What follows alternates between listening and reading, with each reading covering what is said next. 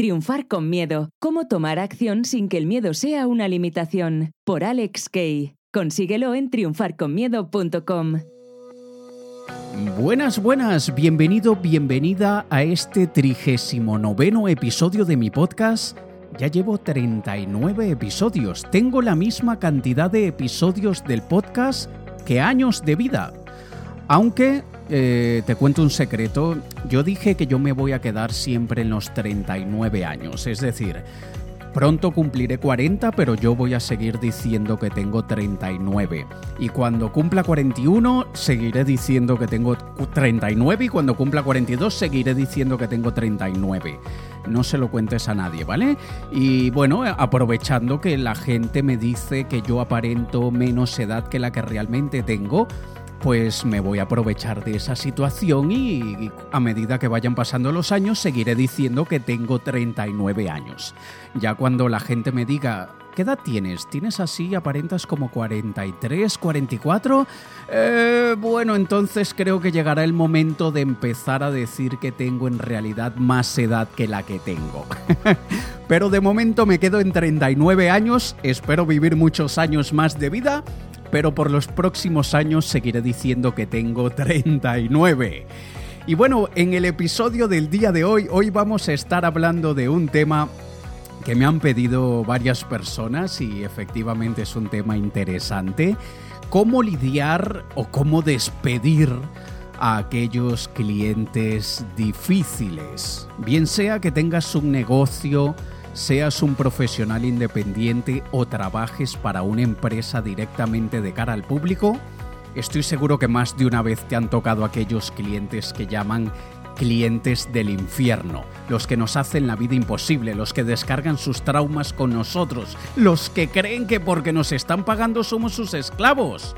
Pues no, en este episodio del día de hoy te cuento mi opinión sobre cómo lidiar o cómo deshacerte de ellos.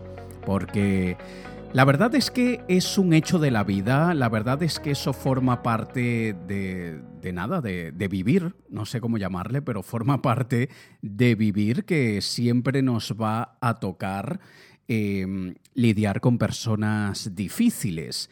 Y probablemente mi opinión te parezca, o algunos sé que les parecerá algo polémica, pero si ya me conoces, si me sigues desde hace tiempo, si has escuchado los otros episodios del podcast, pues ya me conoces. Ya sabes cómo soy, ya sabes que digo las cosas sin pelos en la lengua y digo muchas veces las cosas sin filtro, pero es porque considero y, valoro la franqueza, valoro la honestidad. Y la verdad es que, hablando del tema en cuestión, la vieja escuela de los negocios nos enseña que el cliente siempre tiene la razón. Yo opino que, y una mierda, el cliente no siempre tiene la razón. El cliente muchas veces se equivoca. El cliente muchas veces no tiene derecho a reclamar. Y nosotros también como prestadores de servicios, como vendedores, como profesionales, también muchas veces nos equivocamos y no siempre nosotros como profesionales, no siempre tampoco tenemos la razón. Y, la, y, y es simplemente porque todos somos humanos y todos cometemos errores. Así que ni nosotros siempre tenemos la razón, ni el cliente siempre tiene la razón, como dice la vieja escuela de los negocios. Por otro lado, esa misma vieja escuela de los negocios también nos enseña que no importa quién tenga la razón, porque al final, sin clientes, ningún negocio puede subsistir, así que aunque el cliente no tenga la razón, debemos dársela. Y yo opino que hay una mierda. No, no, porque vamos a ver, sí, es cierto, tenemos que tener clientes, obviamente, y debemos tratar bien a nuestros clientes, debemos darles lo que ellos quieren, debemos dejarlos satisfechos, desde luego que sí, pero ese pensamiento de que no importa que tenga la razón porque sin, sin clientes ningún negocio puede subsistir, eso es un pensamiento bastante retrógrado que sugiere que todos los clientes se comportan de la misma manera y reaccionan igual ante cualquier situación, cuando eso es totalmente falso. A ver, todo negocio necesita de clientes para poder vivir y todo ser humano necesita de empresas para poder vivir. Esto es una relación bilateral, una relación comercial que ambas partes necesitan. Cada una tiene sus necesidades y deseos y sin la otra quedaríamos vacíos, quedaríamos insatisfechos, incompletos. Como cliente, yo como cliente, si una empresa no cumple con mis expectativas, o simplemente no me entrega aquella solución o, me satisface aquella necesidad de la manera como yo quiero, tengo otras opciones. Hay muchas empresas en el mercado. Como empresario, como profesional, si un cliente no cumple con mis expectativas, si un cliente no se comporta de acuerdo a mis valores, tengo muchas otras opciones. Hay muchos clientes. A menos de que tus clientes sean plantas o extraterrestres, hay muchísimos seres humanos en el planeta y muchísima gente que necesita de tus servicios. Y no podemos tener aquel pensamiento de escasez de que tenemos que agarrar cualquier cliente que venga porque es que es difícil captar clientes. A ver, no es pan comido, no es un paseo en el parque captar un cliente, pero tampoco es tan difícil, coño. Si sabes de técnicas de marketing, si sabes vender y absolutamente todo se aprende, yo no nací con un chip en el cerebro que me enseñó a, a ser persuasivo y a vender, yo todo eso lo adquirí con la práctica. Nosotros, si vemos que un cliente no nos conviene, buscamos otro. Le decimos que no a un cliente y le decimos que sí a otro cliente.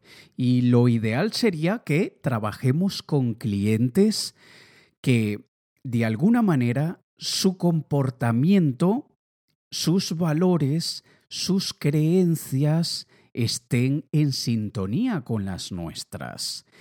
Y no importa si es en el ámbito personal o en el ámbito profesional, cada persona sacará a flote sus valores, sus frustraciones, sus traumas, y eso influye en la relación, tanto en la relación persona a persona como en la relación empresa-cliente. De la misma manera como en nuestra vida personal evitamos a personas negativas y nocivas, ¿por qué no habríamos de hacer lo mismo en el ámbito profesional? ¿Es exactamente lo mismo? Yo estoy seguro que tú no quieres pasar tiempo con gente que no esté en sintonía con tus valores, con gente que no te cae bien, con gente que no, que, no se comporta como que, que no te respeta, vamos. Y entonces, ¿por qué como profesional sí tienes que aguantar tantas cosas? No debes hacerlo, no tienes que aguantar nada de eso. Yo tengo varias empresas y en todas tenemos la misma, la misma política de atención al cliente. Y la política es, al buen cliente lo tratamos como a un buen amigo. Al malo le mostramos la puerta para que se marche. Te repito, al buen cliente lo tratamos como a un buen amigo. Al malo le mostramos la puerta para que se marche. Esa es nuestra política de atención al cliente. ¿Y a qué llamamos un buen cliente? No necesariamente es aquel que paga más, no, porque yo tengo clientes que me pagan muchísimo dinero para que les ayude a lanzar su carrera, para ayudarlos a ser influyentes en su mercado, a ser más persuasivos, a, convertirse en referentes de su sector y no los considero tan buenos clientes aunque me pagan tanto dinero. Pero es que para mí un buen cliente es aquella persona que es comunicativa, que es educada, que es cortés, que es agradecido, el que me toma y nos toma como parte de su equipo, el que le da importancia a los valores humanos, es aquel que piensa en ganar, ganar, el que sabe que ambos necesitamos uno del otro y el que cumple con su parte del contrato según las condiciones que se hayan establecido, porque nosotros también nos hemos comprometido con él para cumplir nuestra parte del contrato. Eso es un buen cliente para nosotros. Ahora, ¿qué es un mal cliente? ¿Qué considero yo un mal cliente? Bueno, es aquel que cree que solo porque paga, entonces tiene derecho a todo y aún más.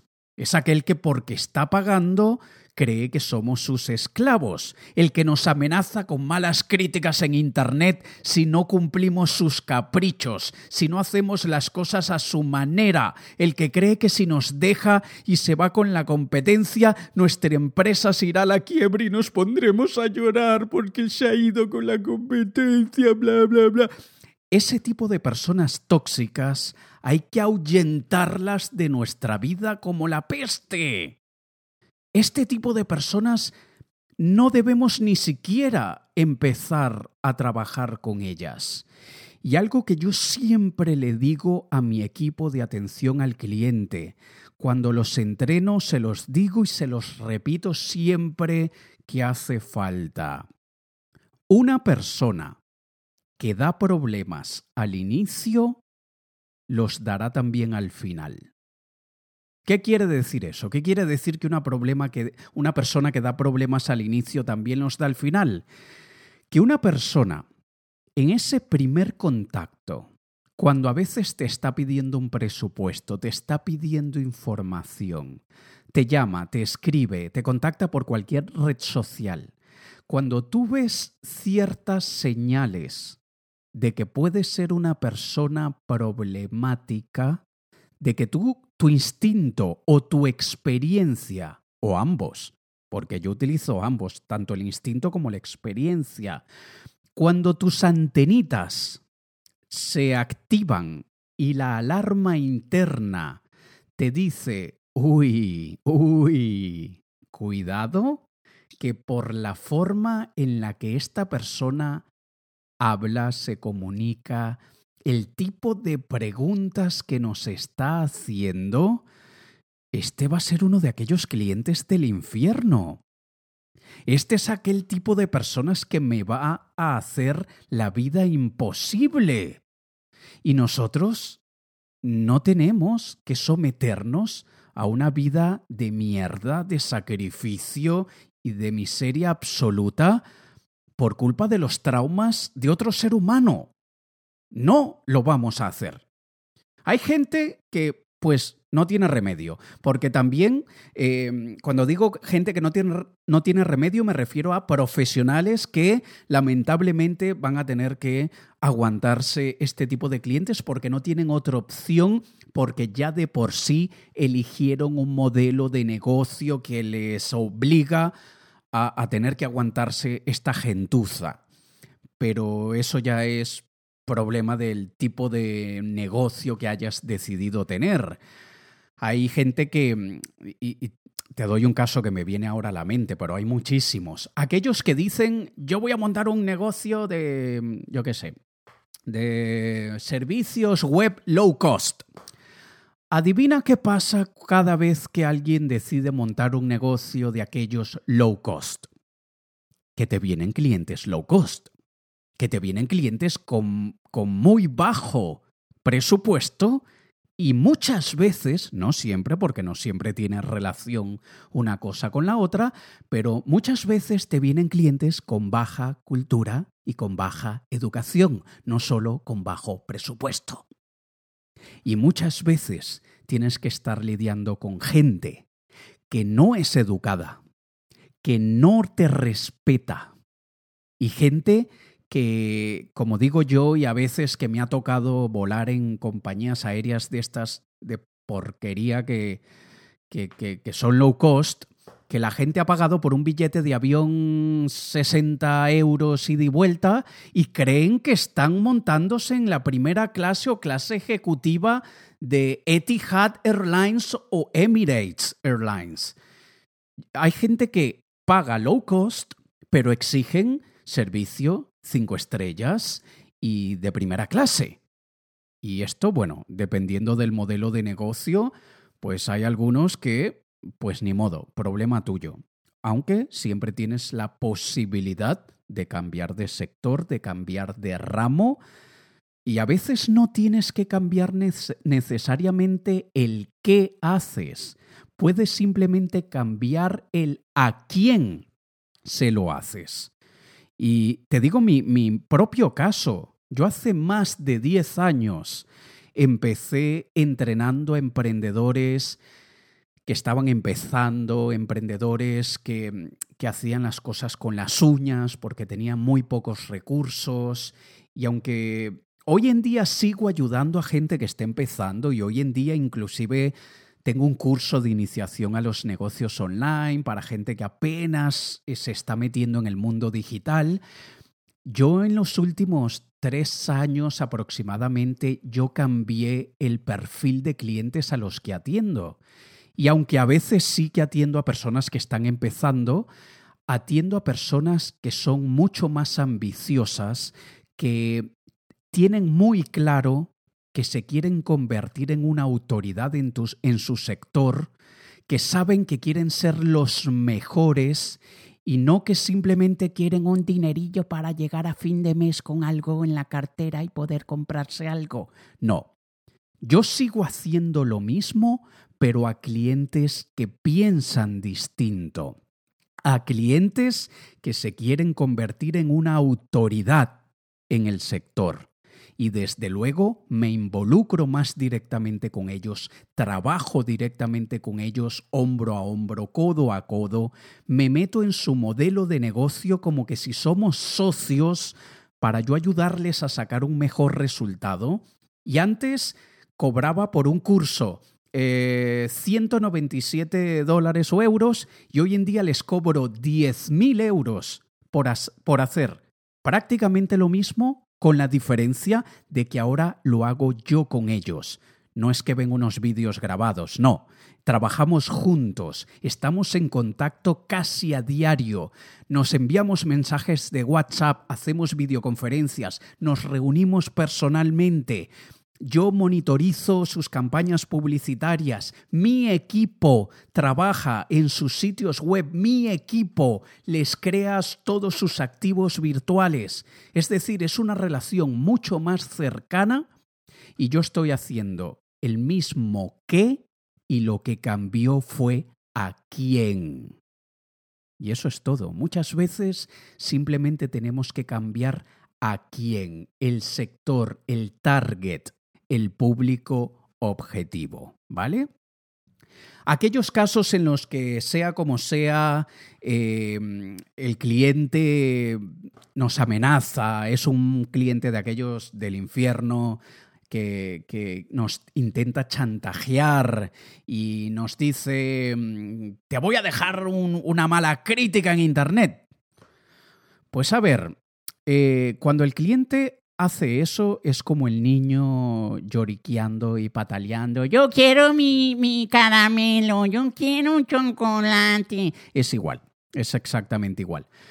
Porque el hecho de que nos tengan que amenazar y nosotros tenemos que aquí distinguir y tenemos que ser objetivos, tenemos que ser bastante eh, conscientes de la situación y primero, primero tenemos que hacer una autoevaluación. Nosotros debemos de verdad ver si hemos hecho algo mal, podíamos haber hecho algo mejor. ¿Por qué llegamos al punto de que el cliente nos tenga que decir esto? ¿Qué pasó en el camino? ¿Dónde se desvió todo? ¿Dónde se fue todo abajo? Porque para que nos tengan que amenazar, probablemente la culpa es nuestra. Y hay que hacer un muy buen análisis de qué sucedió.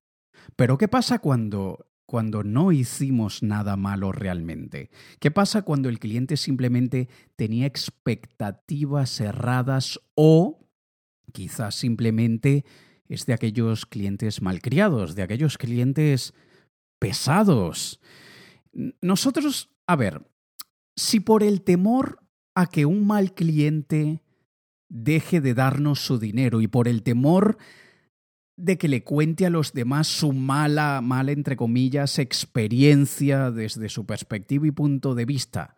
Si dejamos que se salga siempre con la suya, aunque no tenga la razón, entonces, en mi opinión, y perdona la comparación, pero entonces, si dejamos que el cliente nos haga lo que le dé la gana solo por su dinero, entonces no tendríamos ninguna diferencia con una prostituta. Porque por el dinero nos dejamos someter a lo que sea que el cliente quiera, ¿no? Y yo sé que hay muchos profesionales que lo hacen, que se someten a lo que sea del cliente porque es el que está pagando. Yo no estoy de acuerdo. No debemos temerle a las malas críticas si nuestras acciones demuestran lo contrario. Tampoco podemos temerle a clientes insatisfechos si contamos con clientes satisfechos que nos respaldan y también cuentan su buena experiencia con nosotros. Porque, a ver, no hay ni una sola empresa o profesional en el mercado que tenga 100% de grado de satisfacción. No hay ni una sola. Ya no recuerdo los datos, pero hace un par de años atrás leí un artículo que decía que, si no me equivoco, no confíes mucho en lo que te voy a decir porque yo mismo desconfío de mi memoria, pero creo que era British Airways, me parece, no estoy seguro, pero me parece que era la empresa que tenía mayor grado de satisfacción con los clientes y tenían 89%. O sea que de cada 100, 11 terminaban cabreados. O sea, cada empresa, inclusive las mejor valoradas en el mercado con mayor satisfacción del cliente, date cuenta, 89% de satisfacción. Siempre hay un porcentaje que termina enfadado, eh, insatisfecho, etcétera, etcétera, etcétera. Así que no importa tanto que aquel cliente haya quedado insatisfecho, que hable mal de nosotros, siempre y cuando sí que tengamos clientes que hablan bien de nosotros, que sí quedaron satisfechos y por esto es tan importante pedirle testimonio, pedirle reseñas a nuestros clientes porque lamentablemente vivimos en un mundo en que la gente simplemente da su opinión cuando la opinión es mala en vez de cuando la opinión es buena. Por alguna razón nos encanta vociferar cuando estamos enfadados, pero casi nunca hablamos cuando estamos satisfechos. O casi que nos tienen que bajar el cielo y las estrellas para realmente decir, wow, wow, wow, wow, voy a dejar un comentario cuando muchísimas veces simplemente, sí, ha estado todo correcto, sí, he quedado satisfecho, no, no ha sido del otro mundo, no ha sido un milagro del universo lo que me han dado, pero estoy satisfecho, estoy contento. Y les voy a dejar un, un buen comentario. Esto es algo que, que le deberíamos pedir a nuestros clientes. De hecho, paréntesis, si eres uno de mis clientes, déjame un comentario en Facebook, dime cómo te he ayudado, ve a la página de Webco, al muro de mi Facebook, donde sea y cuéntame, dime, Alex, a mí sí me has ayudado, a mí sí me, sí me has dejado satisfecho. Como me dijo hace un par de meses un cliente que me quedé boquiabierto y me dijo, esas dos horas de trabajo que tuvimos juntos le ayudaron a mi empresa a facturar el año pasado 1.5 millones de euros. Y yo, ¿what? Dos horas de trabajo que estuve con él hizo que durante el año facturaran millón y tanto de euros. Ese comentario siempre lo voy, a lo voy a decir ahora, porque esto es un cliente muy satisfecho. Así que siempre es bueno que le pidamos comentarios y opiniones a nuestros clientes. Y volviendo al tema, no existe escasez de clientes. Al contrario, hoy más que nunca hay clientes en abundancia, porque Internet nos ha hecho llegar a otros públicos, nos ha abierto muchas puertas. Hoy más que nunca hay posibilidad de llegar a fronteras que antes ni soñábamos. Lo que sí hay es escasez de propuesta de valor enfocadas en el tipo de clientes correctos. Eso sí que es lo que hay. ¿Qué quiero decir con esto? Hay escasez de empresas que realmente hagan o ofrezcan lo que el cliente realmente quiere o necesita. Eso sí hay que tenerlo claro. Hay escasez de profesionales que sepan transmitir inclusive su propuesta de valor de manera correcta. Y hay malos clientes, claro que sí, pero es que también abundan las malas empresas y los malos profesionales y por lo tanto los clientes están un poco más reactivos, eh, son un poco más cuidadosos, están mejor informados, ¿vale? Y por otro lado, que también esto es importante comentarlo, hay que tener una visión muy clara y un juicio muy crítico y muy objetivo en situaciones de aquellas algo complicadas en las que la diferencia entre juzgar que un cliente sea malo o que más bien sea un cliente exigente es una línea muy fina, es una línea muy delgada. Porque, a ver, un cliente perfeccionista, un cliente exageradamente involucrado en sus resultados y a veces, a veces, un cliente ansioso por resultados, no siempre podemos considerarlo un mal cliente. Sobre todo si nosotros, eh, como clientes, no como profesionales, si nosotros como clientes también somos exigentes, también queremos que aquello que necesitamos se nos entregue, que se cumplan nuestras expectativas.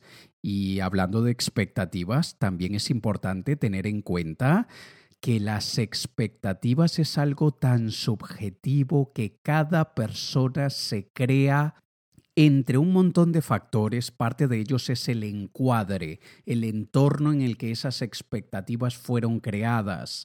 Como te decía antes, si vuelas en una aerolínea low cost, de bajo coste, no esperarás que te den un trato de clase ejecutiva.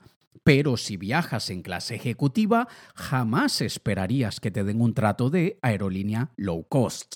Entonces el encuadre y muchos otros factores también influyen pero sí que tenemos que, ser objetivos y tenemos que tener mucho sentido común para diferenciar lo que es un mal cliente de simplemente un cliente que es muy exigente.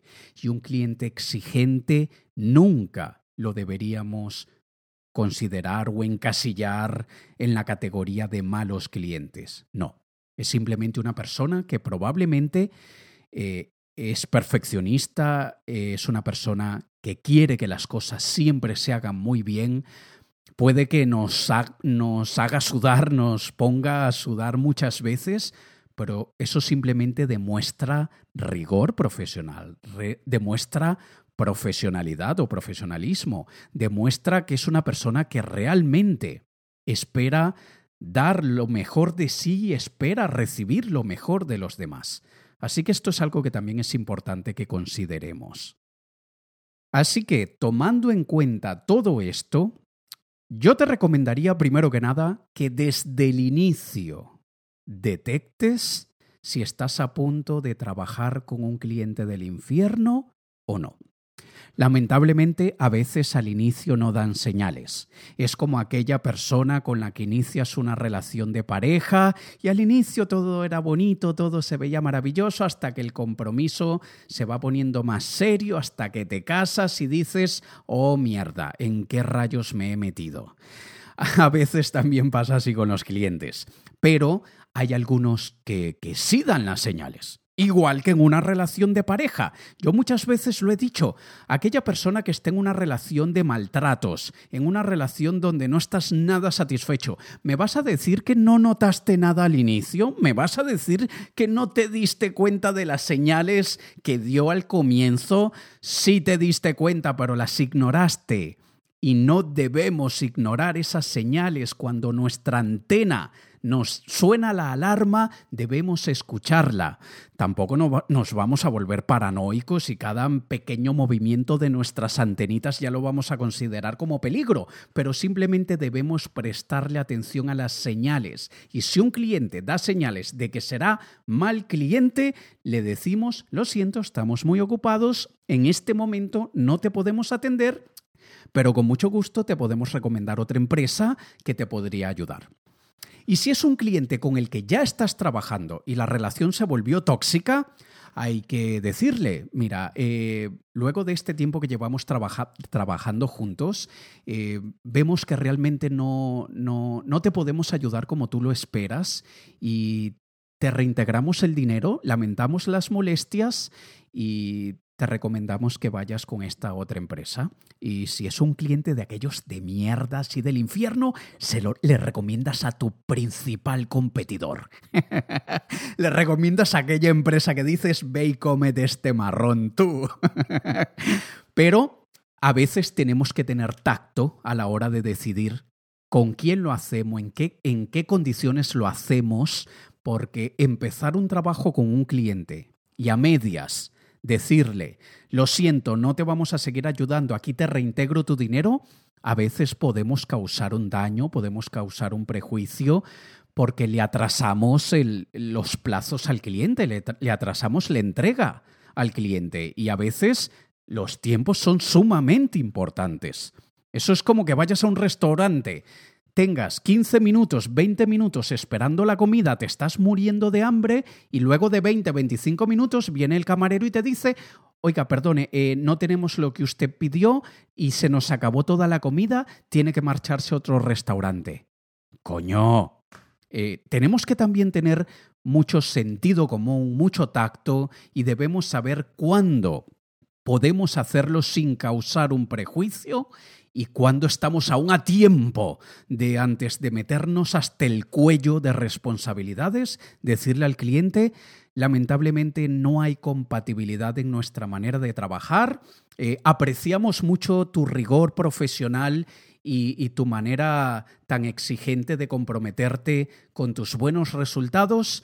Eh, simplemente en esta ocasión consideramos que probablemente no seamos tu mejor opción y lamentamos el tiempo que te podamos haber hecho perder y aquí tienes el reintegro de tu dinero y te deseamos mucho éxito y que puedas irte con otra empresa. Así que, en conclusión, si puedes evitar trabajar con malos clientes, evítalo como la peste. Y aquellos que durante el camino se vuelvan una peste, analiza bien la situación, ten mucho sentido crítico, ten mucho sentido común, evalúa y analiza cuáles serían los riesgos y los prejuicios, sobre todo que le puedas causar al cliente, porque eso también tienes que pensarlo, aunque sea un cliente de aquellos pesados. No queremos causarle daño a nadie, así que esto es algo que, que tenemos que tener en cuenta. Y simplemente tenemos que tener en cuenta que un mal cliente siempre nos traerá a un mal cliente. Así que ese mal cliente que hable mal de nosotros, que no nos recomiende, que suelte pestes de nosotros en Internet, al final nos está haciendo un favor porque está ahuyentando a otras personas como él, mientras que el buen cliente siempre traerá a personas como él. Nos recomendará con sus amigos que probablemente sean parecidos a él, no siempre, pero muchas veces todos nos juntamos con personas similares a nosotros. Todos tenemos contacto con personas como nosotros. Así que vamos a confiar que de la misma manera como un mal cliente podría hablar mal de nosotros, un buen cliente podría hablar bien de nosotros. Para finalizar, te recomiendo que apliques la misma política que tengo yo. Trata al buen cliente como a un buen amigo, como parte de tu equipo y tú sé parte de su equipo y que siempre desde el inicio quede todo muy claro de preferencia por escrito, es una relación ganar-ganar en que ambas partes están sacando un beneficio y todo debe empezar en base al respeto, al compromiso a la buena comunicación y si en algún momento alguno decide actuar en base a otros valores, entonces lamentablemente dejamos de trabajar con él. ¿Vale? Espero que esto te haya ayudado y me encantaría saber tu opinión, me encantaría que me dijeras cómo tú lidias con clientes problemáticos, bien sea que seas profesional, autónomo o tengas empresas o trabajes para una empresa y tú no tienes mucha opción ni elección a la hora de qué hacer con el cliente difícil porque tu jefe te mataría si despides a un cliente problemático. Pero me encantaría que me cuentes cómo lo haces tú, sobre todo en aquellas situaciones en las que sabemos que muchas veces no es un mal cliente, sino simplemente un cliente enfadado y un cliente enfadado simplemente quiere que se le escuche, que se le demuestre que hemos entendido el porqué de su enfado, que nos comprometamos a que solucionaremos el daño causado y finalmente que realmente lo solucionemos. Y ya está. ¿Vale? Así que espero escuchar o leer tus comentarios. Siempre te recuerdo que me puedes dejar una nota de voz en Instagram. Me encanta cuando me dejan notas de voz en Instagram porque primero escucho al ser humano que está detrás de esas palabras. No solamente leo un texto, sino que veo a la persona de carne y hueso. No la veo, la escucho, pero escucho a esa persona de carne y hueso con su voz, con su manera de comunicarse. Y, no, no te preocupes si sea buena o mala, simplemente sé que eres tú, sé que estás allí, sé que me escuchas y me encanta cuando me dejan notas de voz en Instagram, así que cuando quieras, siempre estoy encantado de recibirlas. Finalmente te recuerdo que mi taller presencial de tres días, Programando tu mente para triunfar, ya tiene fechas programadas, así que entra en triunfar.co, triunfar.co y apúntate al taller donde durante esos tres días te ayudaré a programar tu mente para triunfar. Te ayudaré a que no seas tu peor obstáculo, sino que realmente puedas conseguir prácticamente todo lo que te propongas afinando esos detalles mentales que todos tenemos y que nos impiden conseguir lo que queremos, bien sea falsas creencias o creencias limitantes, problemas de desmotivación o de indisciplina, muchas veces falta de claridad en los objetivos o en las metas, nos sentimos perdidos porque no sabemos exactamente cuál es el verdadero propósito de nuestra vida. Todo eso lo vamos a trabajar de manera presencial durante tres días, así que ve a triunfar.co, triunfar.co y apúntate y espero que nos conozcamos en persona. ¿Vale? Nos escuchamos la próxima semana. Te ha hablado Alex Kay. Un saludo.